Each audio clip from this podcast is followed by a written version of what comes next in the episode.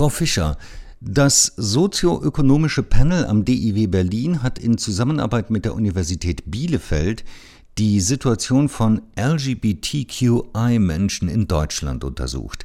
Welche Personen zählen zu dieser Gruppe von Menschen? Also zum einen sind es Menschen, die sich selbst als lesbisch, schwul oder bisexuell bezeichnen oder eben eine andere nicht heterosexuelle Orientierung haben. Zum Beispiel ähm, asexuelle, queere oder pansexuelle Menschen. Und zum anderen gehören da Menschen dazu, die eine nicht-binäre Geschlechtsidentität haben. Also nicht sowas wie Mann oder Frau, sondern eben nicht binär. Und Menschen, die sich nun ein Geschlecht zuschreiben, das sich von dem Geschlecht, das ihnen bei der Geburt zugeschrieben wurde, unterscheidet. Also Transgender-Menschen. Und intersexuelle Personen. Das sind Personen, die mit Geschlechtsmerkmalen geboren sind, die sich nicht eindeutig zu den sozial konstruierten Kategorien von Mann oder Frau zuordnen lassen. Wie hat sich die gesellschaftliche Akzeptanz von LGBTQI-Menschen in den letzten Jahren entwickelt? Naja, an sich gab es da großen Fortschritt, wenn man die rechtliche Gleichstellung betrachtet. Also die Abschaffung von Paragraph 175 hat ein Ende gesetzt an die Verfolgung von Homosexuellen in Deutschland. Und rezenter haben wir die Ehe für alle gesehen und die Einführung des dritten Geschlechtes. Stellt sich die Frage, ob das aber genug ist. Das heißt, da ist immer noch viel Raum, um Akzeptanz für LGBTQI-Menschen zu verbessern. Inwieweit erfahren denn LGBTQI-Menschen Diskriminierung am Arbeitsplatz?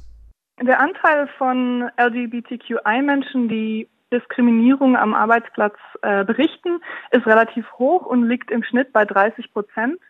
Auffällig ist jedoch, dass dieser Anteil unter Transmenschen besonders hoch liegt, nämlich bei 43 Prozent. Und sieben Prozent von Transmenschen sagen sogar, dass sie häufig Diskriminierung am Arbeitsplatz erfahren. In welchen Branchen ist dieses Problem am größten? Das ist schwer zu sagen. Die einzigen Hinweise darauf, die wir haben, ist zum einen, dass sich das Outing unterscheidet in den verschiedenen Branchen und dass die Anzahl von LGBTQI-Menschen in den verschiedenen Wirtschaftszweigen ungleich verteilt ist. LGBTQI-Menschen haben sich besonders wenig geoutet in Bereichen sowie Land- und Forstwirtschaft, Fischerei, Bergbau, verarbeitendes Gewerbe, Energie-Wasserversorgung, Abfallentsorgung und Baugewerbe. Und es deckt sich tatsächlich auch mit weniger LGBTQI-Menschen in diesen Branchen. Das ist also irgendwo ein Hinweis darauf, dass dort ähm, eventuell die Akzeptanz nicht so hoch liegt und die Menschen sich dann eben in andere Wirtschaftszweige selektieren, zum Beispiel Gesundheits- und Sozialwesen. In dem Bereich ist das Outing ähm, gegenüber den Kollegen und den Vorgesetzten höher. Inwieweit ist denn die Arbeitsplatzwahl von LGBTQI-Menschen auf strukturelle Hürden am Arbeitsplatz zurückzuführen? Als Soziologin tendiere ich generell dazu, wenn ich sowas sehe wie eine ungleiche Verteilung von LGBTQI-Menschen über verschiedene Branchen, die freie Wahl davon erstmal zu hinterfragen.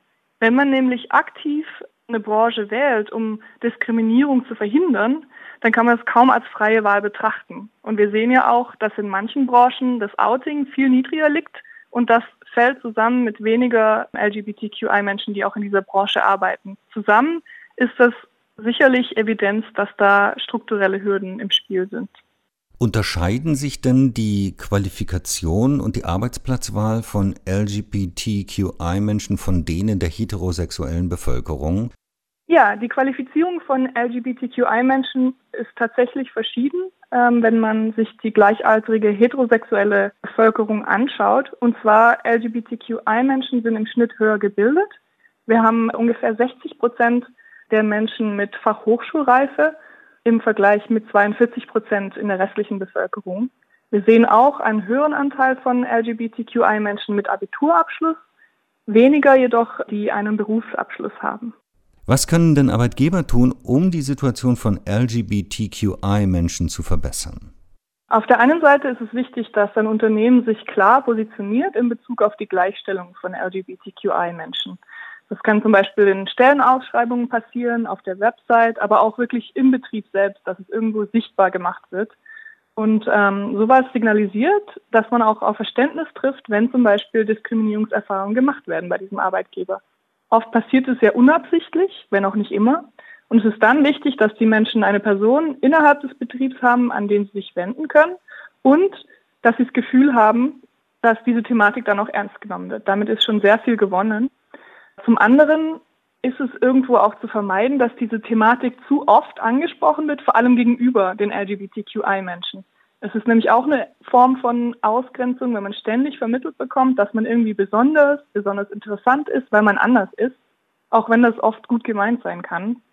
Und ähm, auch das ständige Hervorheben, dass man über diese Thematik besonders gut Bescheid weiß und selbst ja gar nichts gegen LGBTQI-Menschen hat, ist eher ungünstig, da dies ja eher eine Mindesterwartung ist und jetzt nichts Besonderes, wo man irgendwie eine, besondere Auszeichnung dafür verdienen würde.